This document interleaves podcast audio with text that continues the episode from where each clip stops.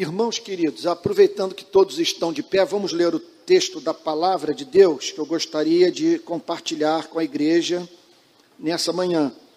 Todos estão lembrados de que eu assumi o compromisso com a igreja de fazer uma série de exposições sobre as parábolas de Jesus. E hoje, então, nós vamos analisar uma outra parábola de Cristo que se encontra no Evangelho de Lucas, capítulo 18. Evangelho de Lucas, capítulo 18, versículo 9. Evangelho de Lucas, capítulo 18, versículo 9. Diz assim a palavra de Deus. Lucas 18, 9, repetindo. Jesus também contou esta parábola para alguns que confiavam em si mesmos, por se considerarem justos e desprezavam os outros. Dois homens foram ao templo para orar.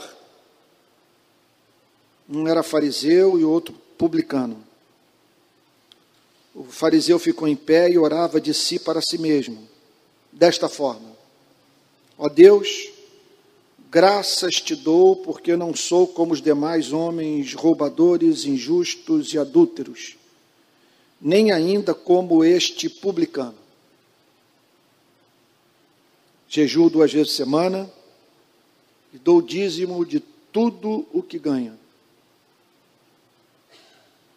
O publicano, estando em pé, longe, nem mesmo ousava levantar os olhos para o céu, mas batia no peito, dizendo: Ó oh Deus, tem pena de mim,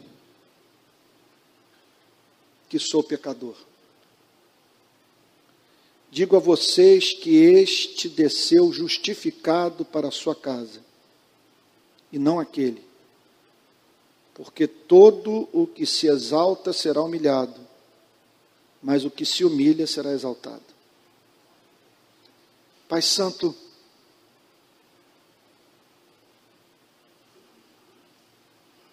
Tu sabes que estamos aqui nessa manhã reunidos em torno do teu nome, porque fomos levados pelo Espírito Santo a crer na revelação. E a revelação nos apresentou o que de mais encantador existe no universo.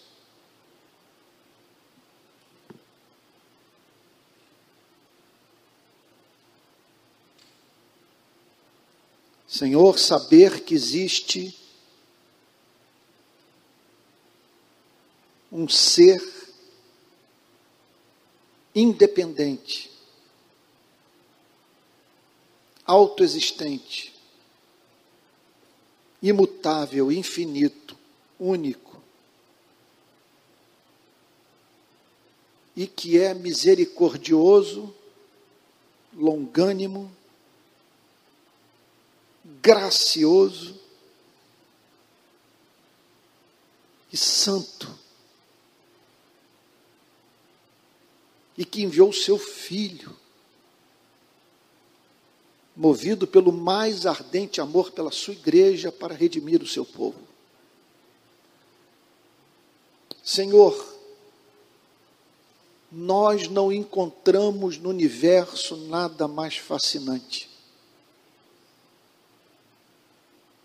Por isso estamos aqui para prestar ao Senhor o culto que te é devido. Por isso estamos aqui em busca de contemplação, de conhecimento, porque nós entendemos que, sendo o Senhor quem é, É boicote contra a nossa felicidade não buscar a Sua presença. É usarmos a parte mais nobre do nosso ser de modo pecaminoso, Senhor. como podemos aplicar a nossa mente ao que quer que seja, em detrimento, Senhor, do tempo que deve ser consagrado à busca pela tua face. Nós queremos pedir perdão pelos nossos pecados, porque é fato que nós não vivemos à altura da glória da revelação. Nós não buscamos como deveríamos buscá-lo, nós não o amamos como deveríamos amá-lo, e não somos zelosos, Senhor, no cuidado daquilo que o Senhor estima os seres humanos.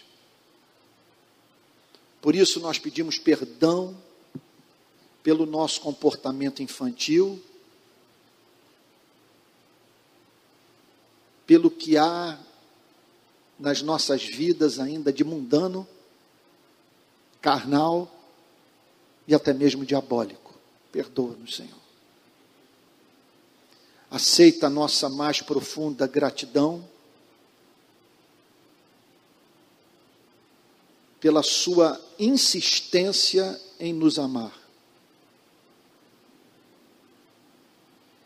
O Senhor não tem desistido de nós. Quando olhamos, Senhor, para as mortes que houve nesses dois anos, ficamos a pensar Fomos preservados porque éramos mais justos do que os que pereceram? Não, Senhor. Fomos preservados porque a Sua paciência não tem fim. Nós te agradecemos pelas orações ouvidas, pelo cuidado que tu tens manifestado na vida de pessoas que nos são muito caras. Nós não conseguimos desatrelar as nossas vidas da vida desses seres humanos, Senhor, com os quais temos não apenas vínculo de sangue, temos vínculo de amor. Te agradecemos por esses que o Senhor também abençoa, por amor a nós. Senhor amado, visita nessa noite, nessa manhã os abatidos, os sobrecarregados de culpa, de preocupação, de medo. Visita aqueles que perderam o encanto pela tua palavra que não oram mais, que não sentem mais deleite na comunhão dos santos. Sopra sobre o vale de ossos secos, Senhor, é o que nós te pedimos. Nós rogamos a Ti pelos enfermos, que o Senhor os cure, que o Senhor use o espinho da carne para a sua santificação. E rogamos, Senhor, que o teu espírito testifique com o coração dos teus filhos, que esses pertencem a ti. Senhor amado, e agora que tua palavra vai ser proclamada, nós pedimos a ti entendimento, aquela obra de iluminação do Espírito, mediante a qual somos capazes de enxergar o sentido mais profundo da verdade. E mais do que isso, provar do seu poder transformador no nosso espírito. Que o Senhor nos conceda espírito de sabedoria. Que o teu espírito fale conosco, porque estaremos a partir de agora meditando sobre uma das parábolas mais importantes das Sagradas Escrituras. Poucas revelam a essência do Evangelho como essa. Por isso nós pedimos que o Evangelho seja revelado a nós e que essa manhã seja uma manhã de cura. Em nome de Jesus, Senhor. Amém. Os irmãos podem ficar sentados.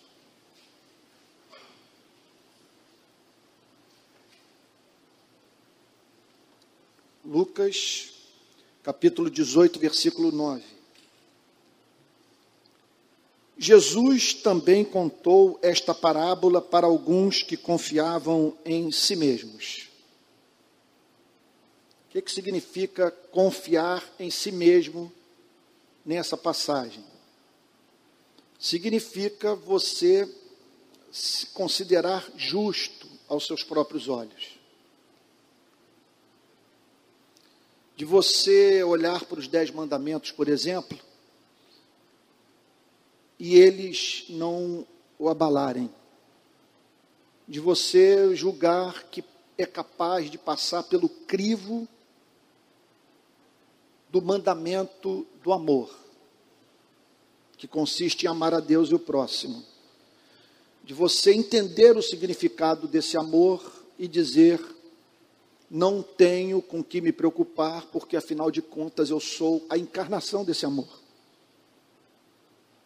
Significa, portanto, o seguinte: você olha para o mandamento de amar a Deus, que significa em tudo dar graças a Deus.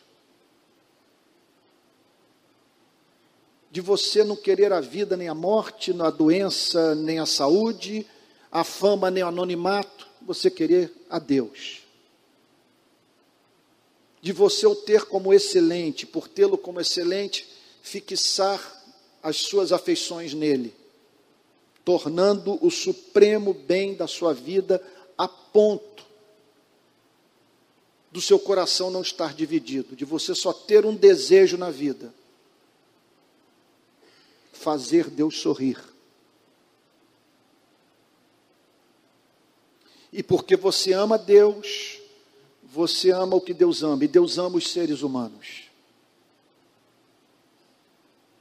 Então, por isso, você lida com os seres humanos como o povo hebreu lidava com a arca da aliança. Você não banaliza a vida de ninguém, por mais que essa pessoa seja refratária ao que você pensa. Por mais que esta pessoa viva uma vida oposta aquela que você julga que todo ser humano deveria viver. Você pode discordar do que ela pensa, do que ela faz, mas porque você ama Deus, você a trata com dignidade. E se tiver que confrontá-la, você o fará com a sincera intenção de aproximá-la do seu Criador. Ou seja, todas as suas relações são regidas por um princípio. O princípio do amor. Você não fala nada, não toma nenhuma atitude que seja capaz de impedir um ser humano de se aproximar de Deus. Esse é ponto. Quem é aquele que confia em si mesmo? É aquele que, após ouvir o que eu acabei de dizer, sente-se confortável, seu coração não se encontra movido a correr para a presença de Deus em busca de misericórdia.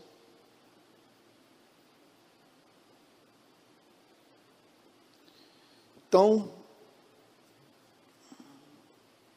você, por confiar em si mesmo, acredita que é capaz de apresentar a oferta das suas boas obras a Deus e Deus se sentir na obrigação de ouvir sua oração, de abençoá-lo, de o introduzir no seu reino, porque afinal de contas você é impecável.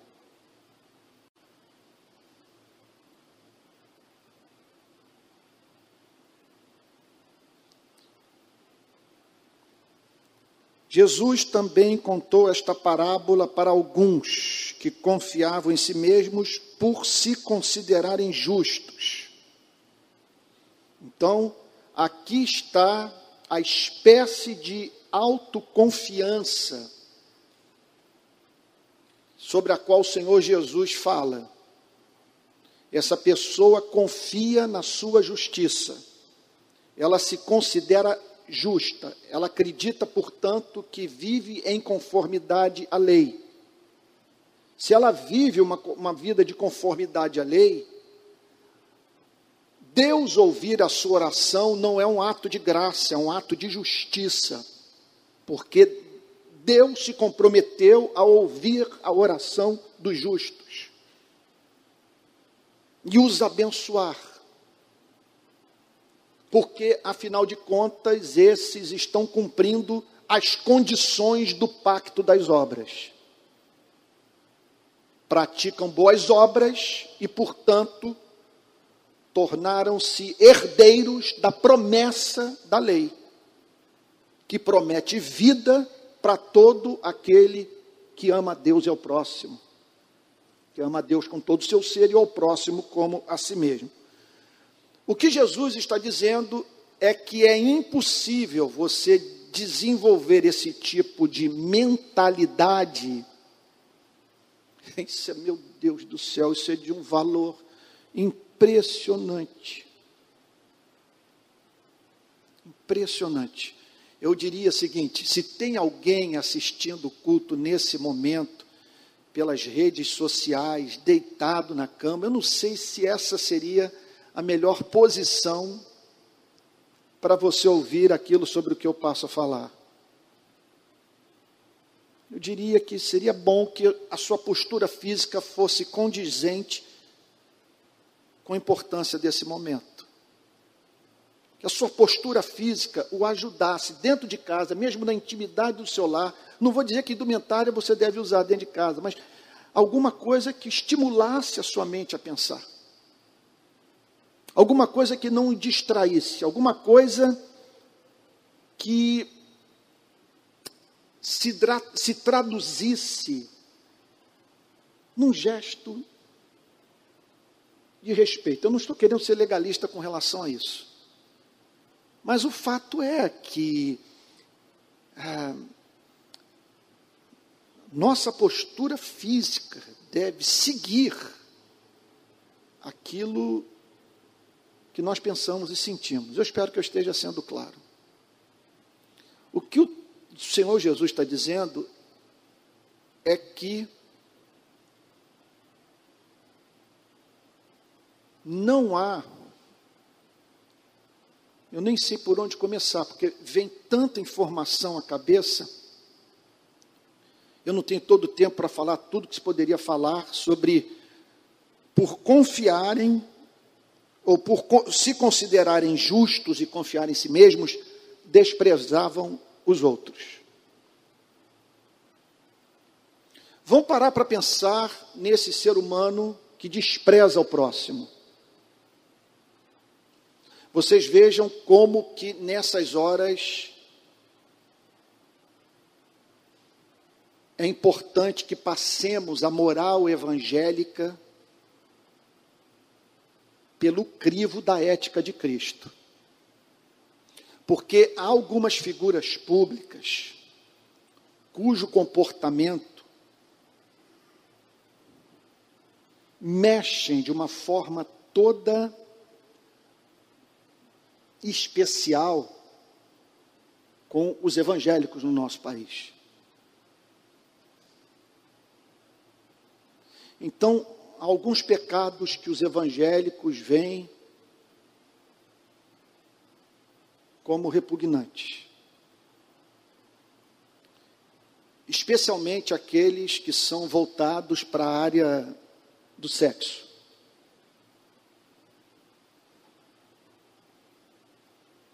Agora, permitam-me me dizer uma coisa. Eu não conheço uma figura mais deletéria para a humanidade, alguém que mais possa contribuir para a destruição da espécie, maior inimigo da sua vida e da minha vida do que esse religioso com Bíblia nas mãos, cheio de justiça própria e que despreza o próximo. Eis um sujeito posto nas mãos do diabo. As forças do inferno fazem o que quiserem com essa criatura.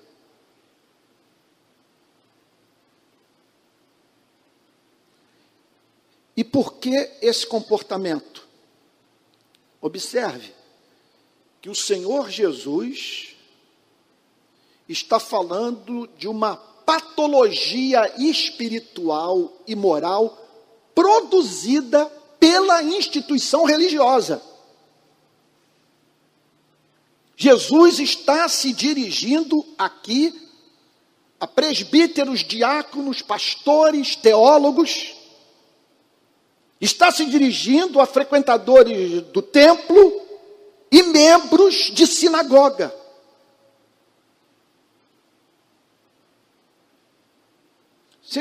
Pare para pensar no que significa você lidar com alguém que o despreza em razão das suas limitações morais, das suas fraquezas, que o julga a partir dos seus maus momentos de vida.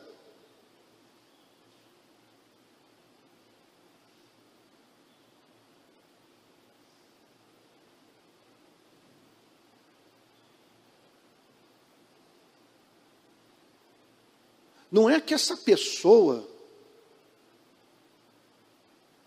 discorde de você. Com a Bíblia nas mãos, ela quer a sua morte. Ela o despreza, ela perdeu de vista a sua humanidade.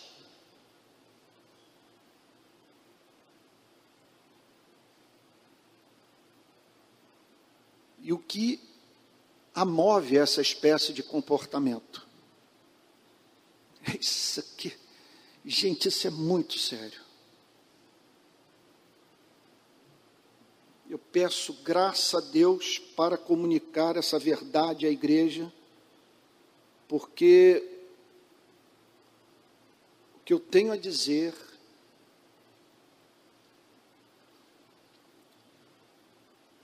é algo que eu passei a enxergar com um homem chamado Jonathan Edwards,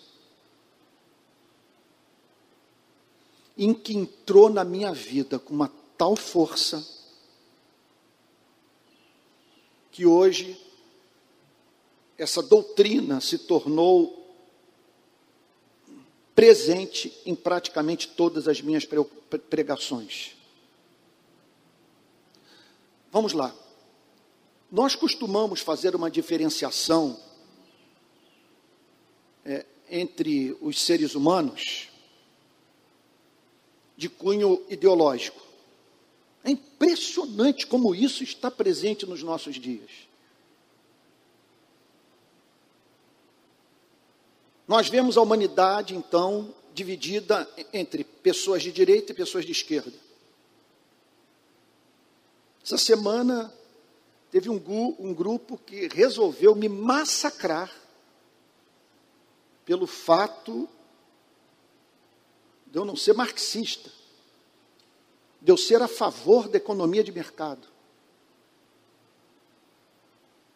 E de julgar que os seres humanos devem se considerar livres para sonhar, para empreender e colher os resultados do suor do seu rosto. Embora condene a acumulação de riqueza e a incapacidade dessa sociedade de, que se tornou opulenta de dividir com os que ficaram para trás a riqueza amealhada. Então, nós fazemos essa divisão: esquerda, direita. Fazemos também divisões com relação à orientação sexual. Também pensamos em termos de luta de classe. Um é o oprimido, o outro é o opressor. Sangue. Um vem de um. tem uma origem, é descendente de povos mais frios, é, é, assim, emocionalmente mais controlados, e outros vêm é, de regiões do planeta onde as pessoas costumam ser mais sanguíneas, mais apaixonadas, mais espontâneas na forma de falar. Mas, gente,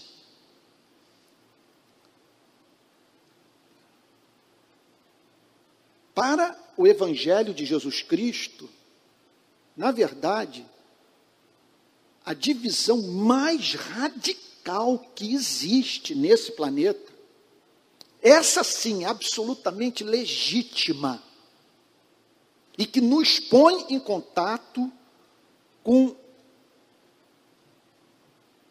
seres humanos radicalmente opostos em razão da sua forma de viver. E esses seres humanos, eles podem ser encontrados na África e na Noruega.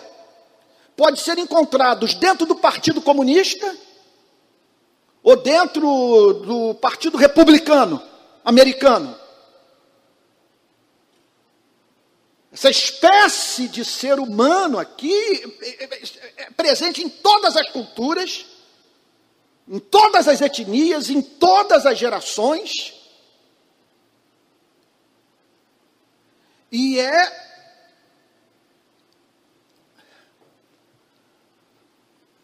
Meu Deus, é o que realmente faz com que os seres humanos sejam distintamente, radicalmente diferentes uns dos outros. Estou querendo dizer o seguinte, estou dando toda essa volta, talvez não precisasse nem falar dessa forma, para dizer o seguinte: há duas humanidades para Jesus Cristo. A daqueles que são justos aos seus próprios olhos, e a daqueles que foram humilhados pela lei e que dependem de Jesus Cristo somente para sua salvação. O que eu estou querendo dizer é o seguinte: que você tem um homem, uma mulher que poderia ser chamado de evangélico, e que você tem um homem, tem uma mulher que poderia ser chamado de fariseu, justo aos seus próprios olhos. Vamos lá que Deus me conceda graça para entender o ponto. Tudo vai depender da forma que você se relaciona com a lei. Dependendo da forma mediante a qual você se relaciona com a lei, você vai ser uma espécie de ser humano ou outro. Isso é muito mais profundo do que nominalismo e realismo. Isso é muito mais profundo do que você ser pré-moderno, moderno ou pós-moderno. Não há divisão na humanidade mais profunda do que a. Eu estou falando de tipo de ser humano. Entendo o ponto. O que eu estou dizendo é que o, o suíço, morador de Zurique, não é tão diferente do aborígene quanto o justo aos seus próprios olhos é diferente do ser humano evangélico. Vamos lá. Tudo depende da relação com a lei. Se você olha para os dez mandamentos, se você olha para os dois grandes mandamentos do amor, se você vê Moisés descendo do Monte Sinai com as tábuas da lei e não treme, você é um tipo de ser humano. O que o caracteriza? Você não precisa de um Deus misericordioso. Você não precisa de um Deus gracioso. Você não precisa de um Deus paciente. Porque você é justo aos seus próprios olhos. E essa justiça própria condiciona todos os seus relacionamentos. E você é uma praga para a humanidade. Você é um tormento. Conviver com você é um suplício. Porque essa justiça própria faz com que você se relacione com o próximo não como um igual. Porque suas façanhas morais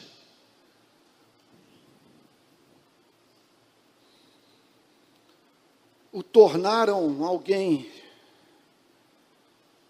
aos seus olhos, merecedor das bênçãos divinas e do respeito humano.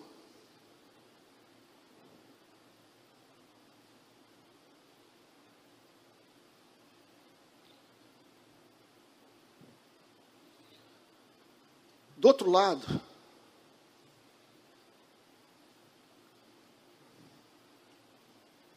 o que não é justo aos seus próprios olhos.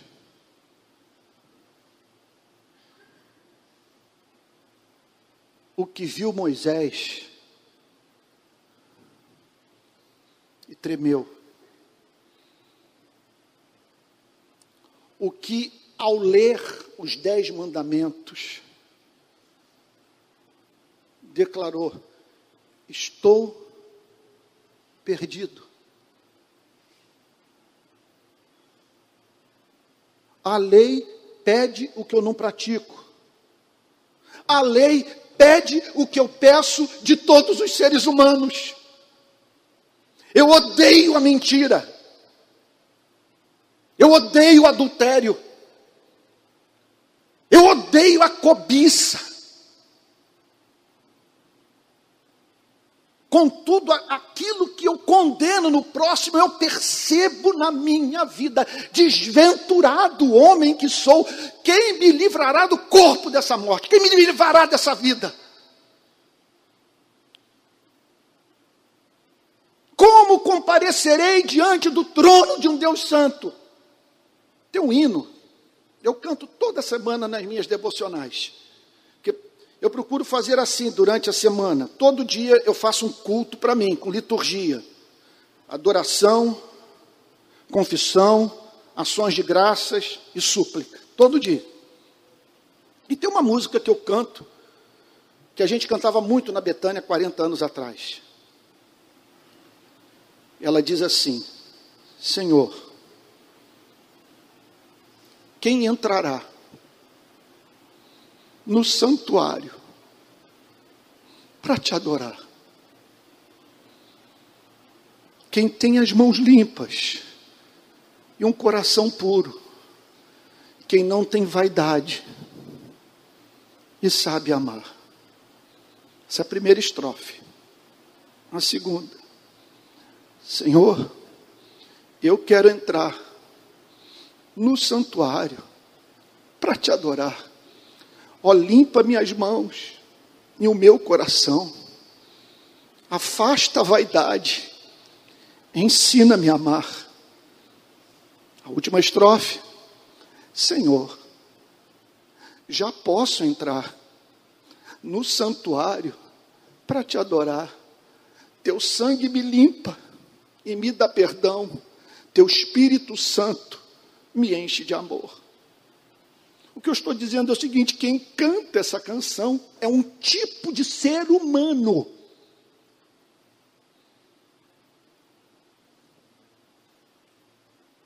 Ele não consegue desprezar ninguém porque um dia ele se viu como desprezível. É isso que eu aprendi lendo Jonathan Edwards. Ele diz o seguinte: que o contato com Cristo crucificado faz com que o verdadeiro convertido carregue as marcas desse encontro para o restante de sua vida. Como ele teve um encontro com Cristo paciente, ele não consegue deixar de ser paciente. Como ele teve um encontro com Cristo misericordioso, ele não consegue deixar de ser misericordioso com as fraquezas morais do próximo. Como o seu encontro foi com Cristo gracioso, ele tem tendência a tratar as pessoas com graça. Essa sim é a real divisão na humanidade. Essa me convence. Conheço conservadores maravilhosos gente de mentalidade liberal em economia e política, que ama Cristo, embora não entenda o seu pensamento. Conheço marxistas encantadores.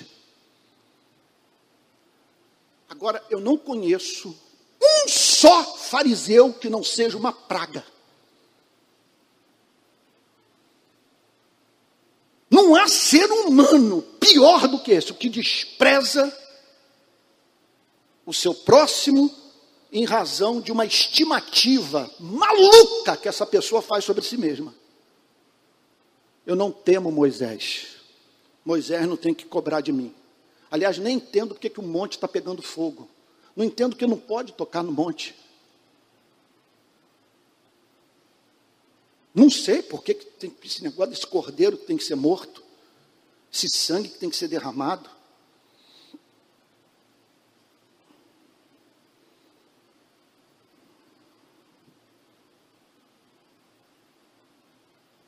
Jesus também contou esta parábola para alguns que confiavam em si mesmos por se considerarem justos e desprezavam os outros.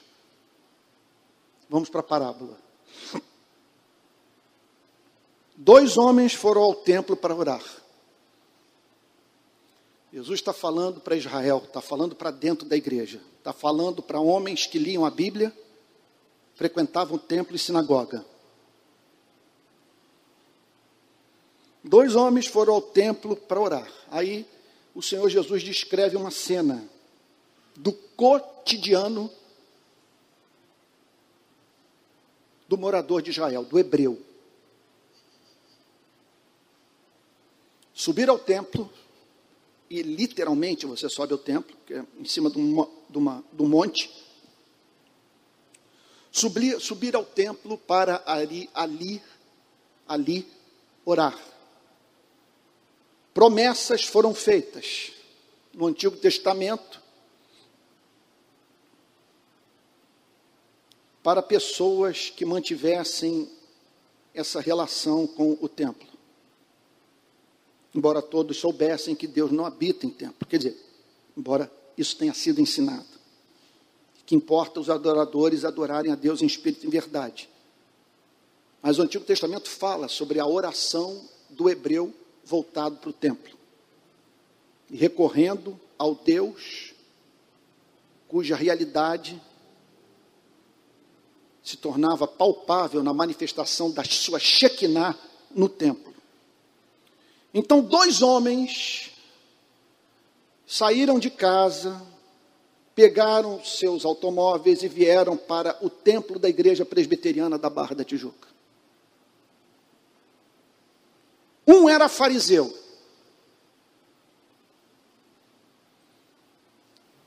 Vamos lá pensar. Ele está falando aqui da seita mais radical do judaísmo.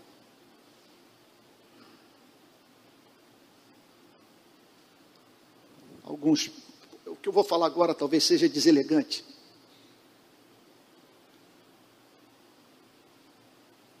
Embora eu não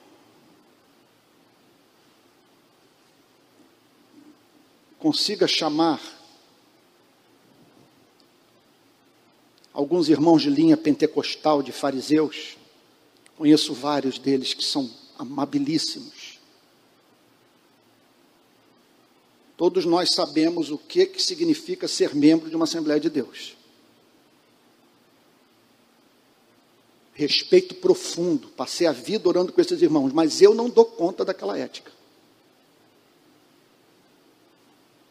Eu não conseguiria jamais me tornar membro de uma Assembleia de Deus. Ah, vamos falar sobre os calvinistas. Pense no calvinista que tem como referência o puritanismo inglês norte-americano. E que não é apenas calvinista, ele quer a cultura puritana. Tem alguns que querem reproduzir isso na barba na forma como se vestem.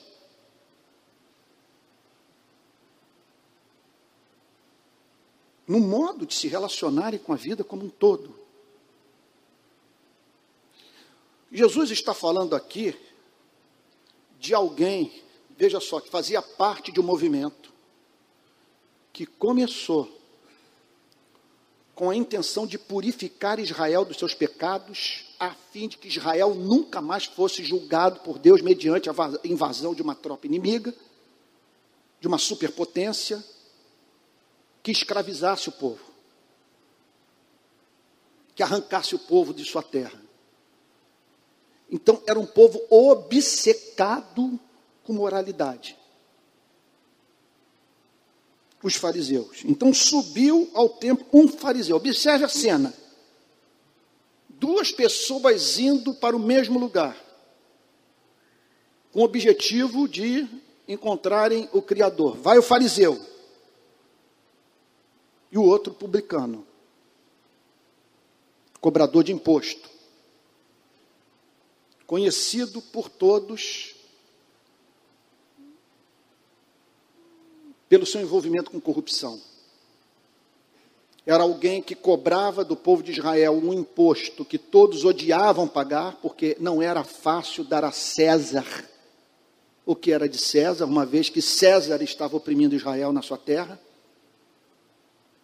E não apenas isso, ele pedia mais do que o estipulado. Por isso que quando os publicanos foram ser batizados,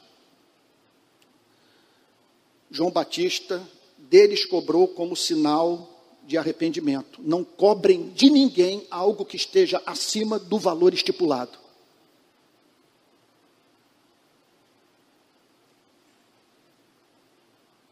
Então sobe o fariseu e o publicano. Olha a cena. As duas pessoas subindo ao templo para orar. E aí o Senhor Jesus chama a atenção dos seus ouvintes para a oração do fariseu. O fariseu ficou em pé. Na verdade, a história é inventada, mas não há mínima dúvida que a sua matéria-prima era o que o Senhor Jesus pôde ver nos seus dias. O comportamento do fariseu no templo. Em pé, orava de si para si mesmo. Ele não estava em comunhão com Deus, estava em comunhão com seu ego inflável, inflado. O fariseu ficou em pé, orava de si para si mesmo desta forma: Ó Deus, observe que a ortodoxia, observe que ele acredita em Deus. Irmãos, deixa eu abrir um parêntese aqui. Ano que vem, ano de eleições. Para cada dez candidatos, nove se declararão crentes na existência de Deus, porque nenhum é louco. São raros os que são loucos de achar que podem ganhar a reeleição do Brasil professando ateísmo. Irmãos, chega a ingenuidade que maculou o testemunho de modo indelével da igreja nos últimos anos. Quando um político disser que acredita em Deus, pergunte pelo amor de Deus, qual é o seu conceito de Deus? Qual é o seu Deus? Não se impressione dele frequentar igreja, ter sido batizado, defender a moral evangélica. Esse tipo de comportamento é comportamento encontrado, que pode ser encontrado nessa figura aqui que o Senhor Jesus descreve como fariseu. Vocês estão entendendo o ponto?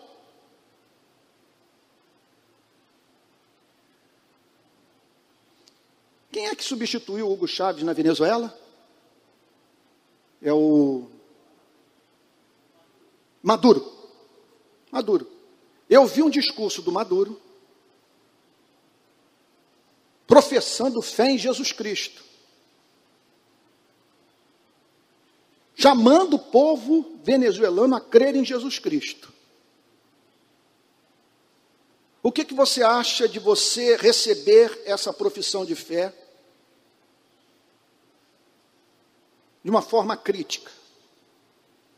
Acreditando que aquilo é a pura manifestação do cristianismo autêntico. Se você tem dúvidas quanto à sinceridade dessa profissão de fé lá, por que, que você não tem aqui?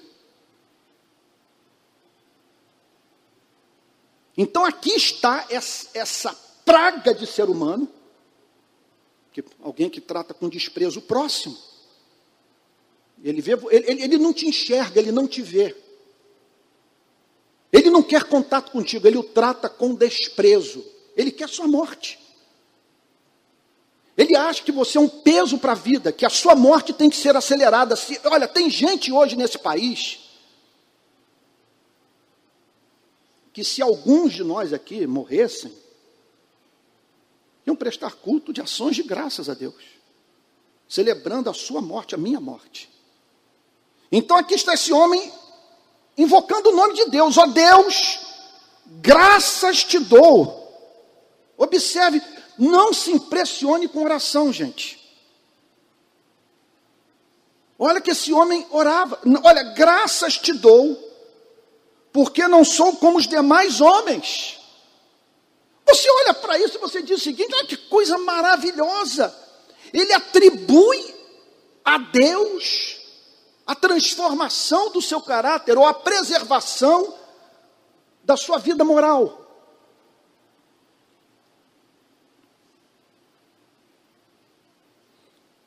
Graças te dou porque não sou como os demais homens. Aqui. Aqui acabou tudo. Aqui é o pântano da justiça própria. Porque ele dizer graças te dou, porque não sou como os demais homens, de certa forma você pode fazer essa oração. Graças te dou, porque os meus olhos foram abertos para a verdade. Eu não gostaria de estar na condição daqueles que hoje não professam fé em ti, não amam. Agora, o problema é quando nós perdemos de vista o fato de que um dia nós estivemos do lado de lá. E que essa graça habita com muita, com, com, convive com muita imperfeição sua e minha. É aquela história lá do rapaz que procurou a filha do Jonathan Edwards para se casar com ela. O que o Jonathan Edwards, impressionante a atitude dele, né? Virou-se para o, o, o candidato a genro e disse o seguinte: Olha, você vai se relacionar com uma pessoa temperamental. Minha filha tem um temperamento muito forte. Ao que o pretendente a, a genro virou-se para Jonathan Edwards e disse: Mas eu acredito, senhor Edwards, que Deus haverá de me dar graças para manter esse matrimônio. Ao que Jonathan Edwards virou-se para ele e disse: Saiba, contudo, que aquilo com que a graça é capaz de conviver, nem sempre os seres humanos suportam.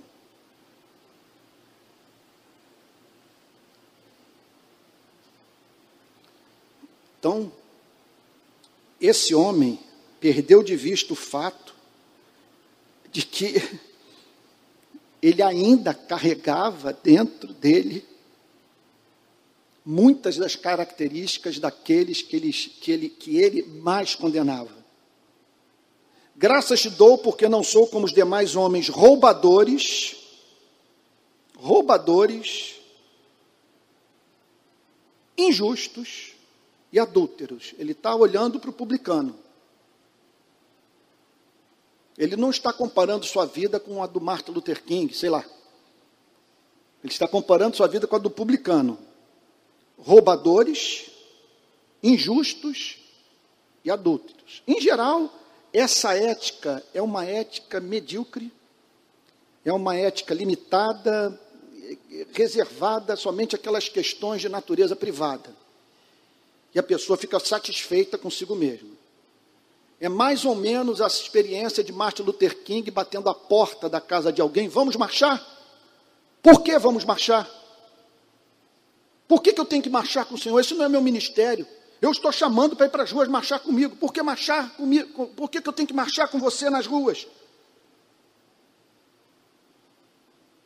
Porque eu não aguento mais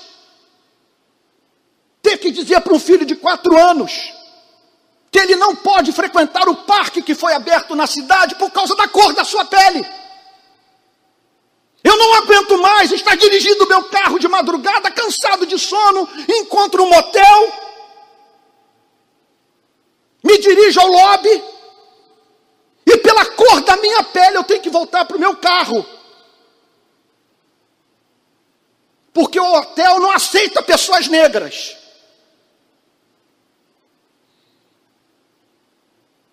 E muitos desses que não marcharam com Martin Luther King, e vocês estão lembrados da frase célebre: Não me surpreendo com o grito dos maus, mas com o silêncio dos bons. E muitos desses bons que se mantinham silentes eram homens que não praticavam o adultério, não roubavam, bons pagadores de impostos,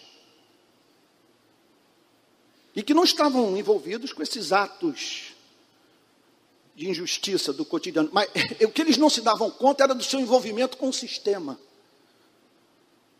com o endorso, com o modelo de sociedade satânico. Eu diria para você o seguinte: todos nós, todos os dias de manhã, temos que acordar pedindo a Deus por sermos brasileiros, por fazermos parte da sociedade, que nós, por sermos sócios dessa companhia chamada Brasil fato de você ser brasileiro, de você estar vinculado politicamente a essa nação, já torna absolutamente necessária na sua vida a oração do Pai Nosso. E perdoa as nossas dívidas, assim como nós perdoamos os nossos devedores.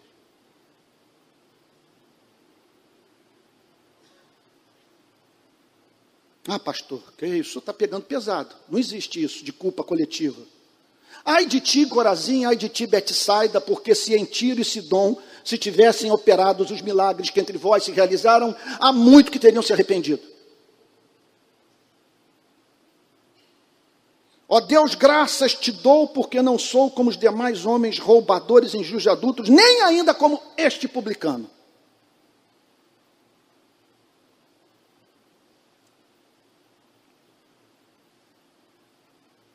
E aí, vocês vejam onde que a experiência a, da falsa conversão pode nos levar. Até que ponto uma pessoa pode chegar numa experiência espúria de conversão? Jejuo duas vezes por semana.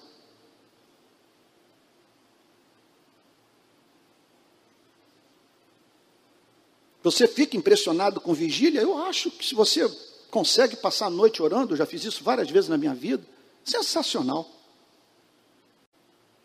Agora, como o presbítero Tico falou, 35 anos como pastor dessa igreja.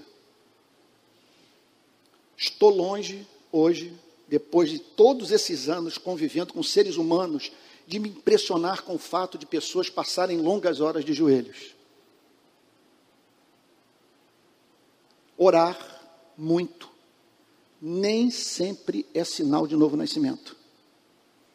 Aqui estão os fariseus, jejuando duas vezes por semana, dou o dízimo de tudo o que ganho. Essa pessoa, você está achando aqui, talvez, Antônio, você está batendo hoje na religião, mais do que Jesus Cristo? E ele aqui está dando nome.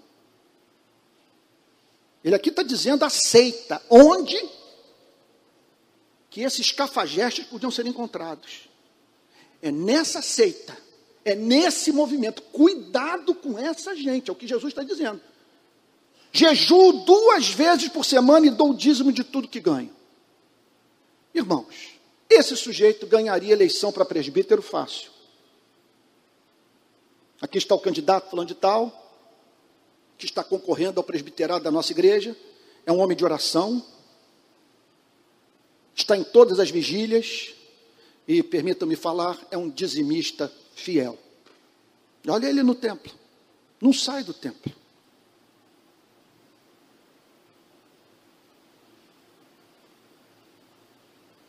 Aí, o Senhor Jesus tira o foco do fariseu e põe o foco no publicano.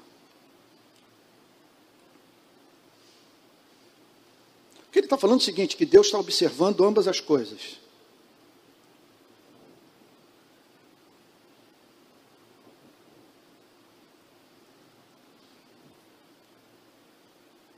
Hum, vem tanta coisa à cabeça nessa hora. O publicano estando em pé, longe, ele não ousou se aproximar do que poderia ser considerado um lugar mais sagrado. Nem mesmo ousava levantar os olhos para o céu. Está vendo esse negócio da postura física?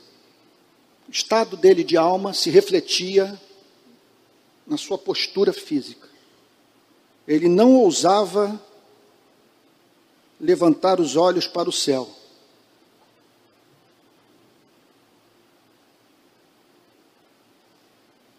Eu diria que esse é o papel de Moisés. Ele enverga.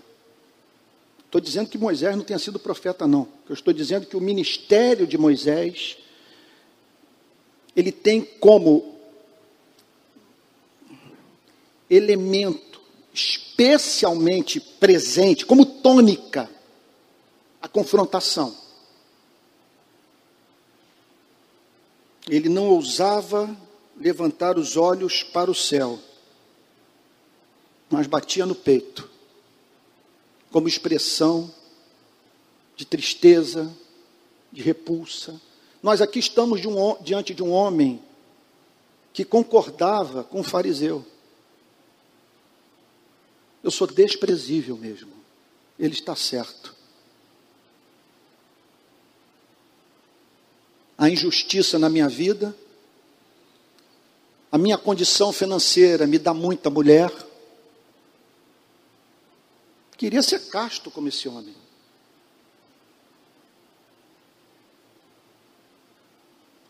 Mas eu não dou conta.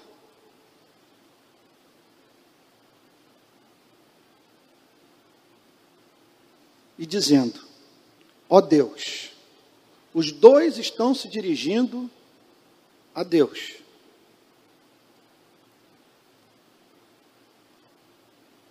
Incrível isso. Um se dirige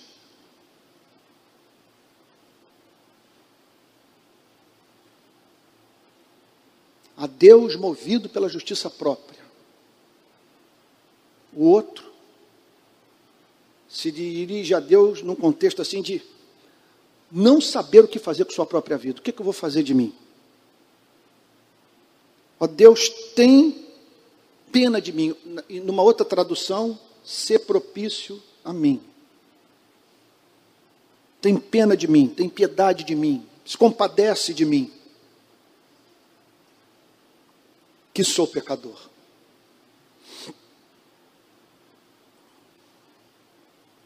Que tenho errado o alvo.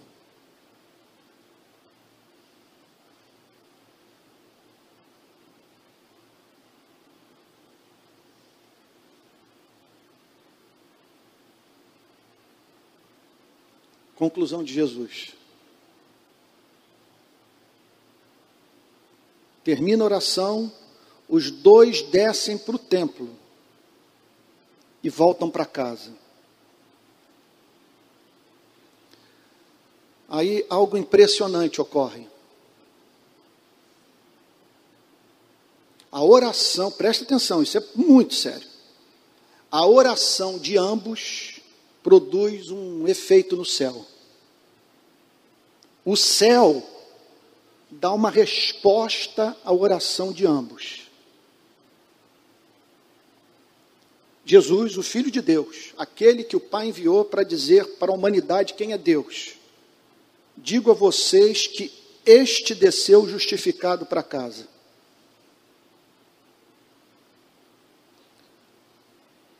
Com todo o seu adultério, injustiça, corrupção,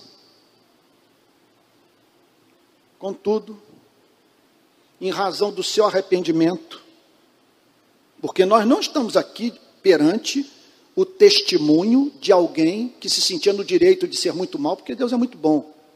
Jesus descreve um pecador arrependido. Ele está visivelmente arrependido. E o que o Senhor Jesus diz, é por isso que o cristianismo, eu declaro, ele não tem que necessariamente nos enlouquecer. Por quê? É claro, discurso é pesado.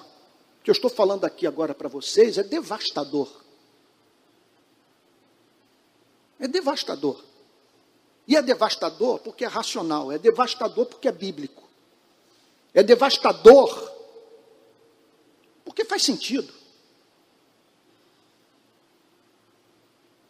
Agora, não é só isso.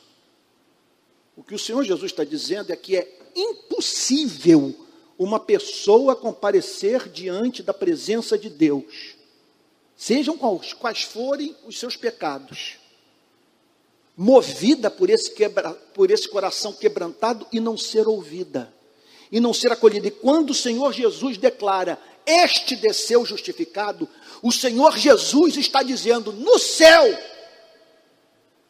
não é encontrado mais motivo para que a justiça de Deus se manifeste na vida desse pecador, porque ele zerou sua relação com Deus, ele confessou suas iniquidades, ele foi humilde de espírito, ele chorou pelos seus pecados, então ele foi declarado justo. Observe como que a doutrina tão estimada por Lutero flui do texto.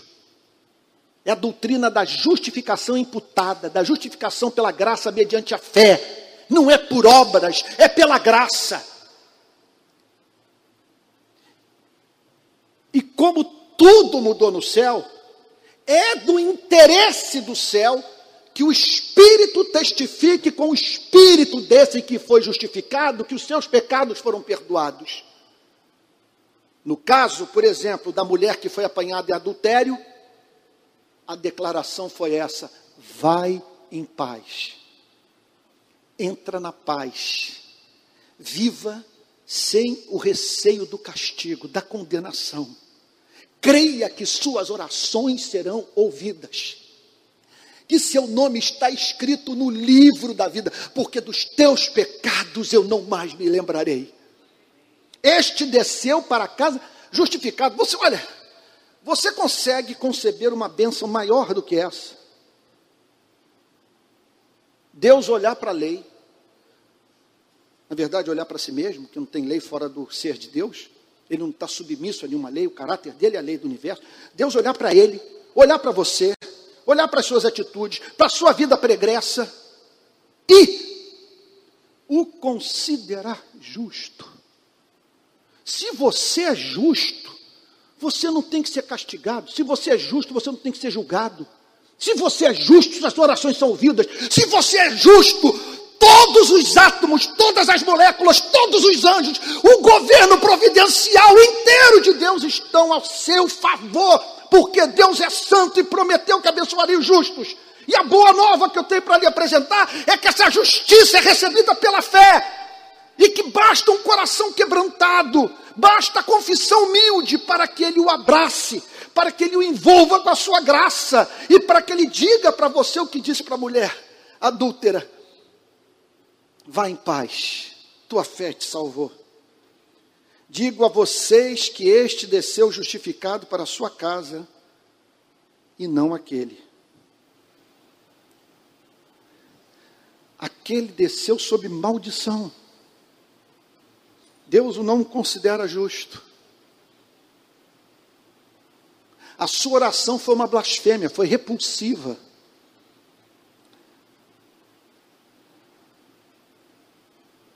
Digo a vocês que este desceu justificado para essa casa e não aquele. Declaração final. Resumo final. A grande lição que emerge do texto. A doutrina. Porque todo o que se exalta será humilhado, mas o que se humilha será exaltado. Assim é Deus, Jesus está dizendo. Posso usar o português da rua? Não venha tirar onda com ele, não vai colar. Não venha com seu histórico de boas obras, não, não, não funciona. Não se compare com ninguém.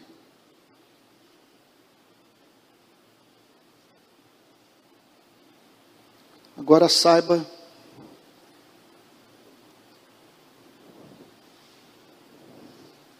que se você chegar na presença dele como uma criança,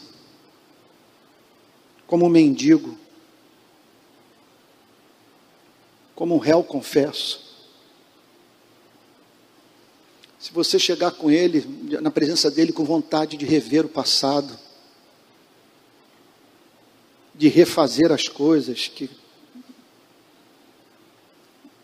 trouxeram vergonha para você, que machucaram gente que você estima, é impossível ele não acolher e não o exaltar. Não levar em consideração o seu arrependimento. Eu concluo fazendo uma pergunta de natureza ética para todos vocês. Preste atenção.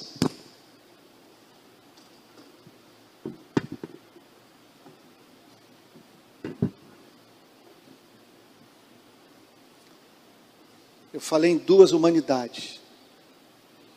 Os dois estão descendo agora do templo e indo para dentro de casa em Jerusalém. Como que o fariseu haverá de tratar as pessoas que cruzarem com ele pelo caminho? Como que o fariseu haverá de se relacionar com os que habitam com ele debaixo do mesmo teto? Faço uma outra pergunta a vocês. Como que o publicano haverá de se relacionar com aqueles que contra ele pecaram, que foram injustos para com ele?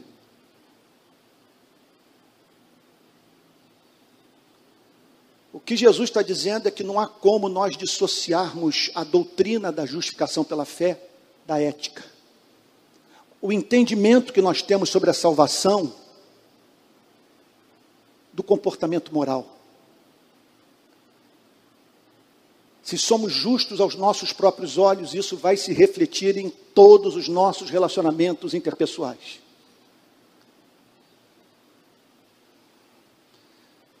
Se depois de termos sido espancados por Moisés, correr, corremos para Cristo após tê-lo ouvido dizer: Vinde a mim, todos vocês que estão cansados e sobrecarregados, que eu os aliviarei. Tomai sobre vós o meu jugo e aprendei de mim, porque sou manso e humilde de coração, e achareis descanso para as vossas almas porque o meu jugo é suave e o meu fardo é leve.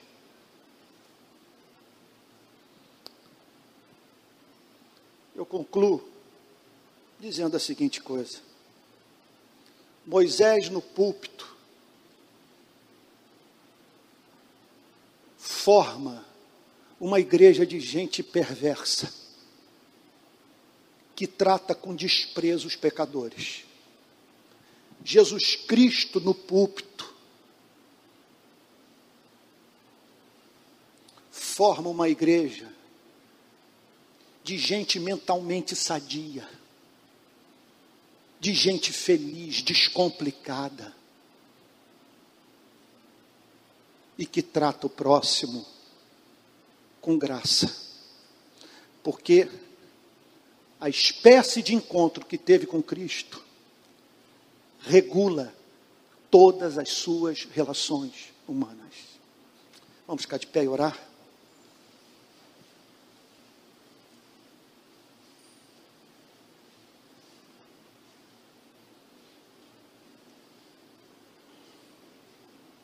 Pai Santo, nós te agradecemos por esse evangelho que golpeia, que fere, que apresenta mais novas e que cura, que abraça e proclama as boas novas. Nesse culto, nós queremos pedir a Ti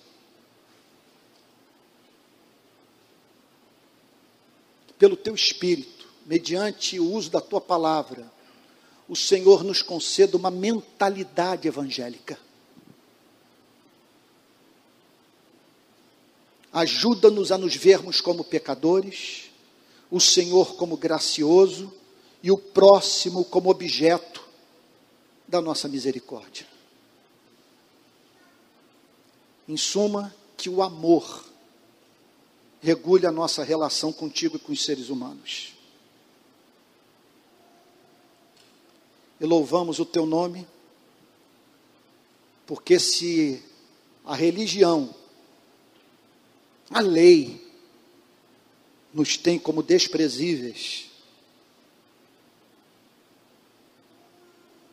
para Jesus nós somos seus irmãos, para o Pai, somos filhos e filhas, para o Espírito Santo, somos o templo onde a sua Shekinah se manifesta.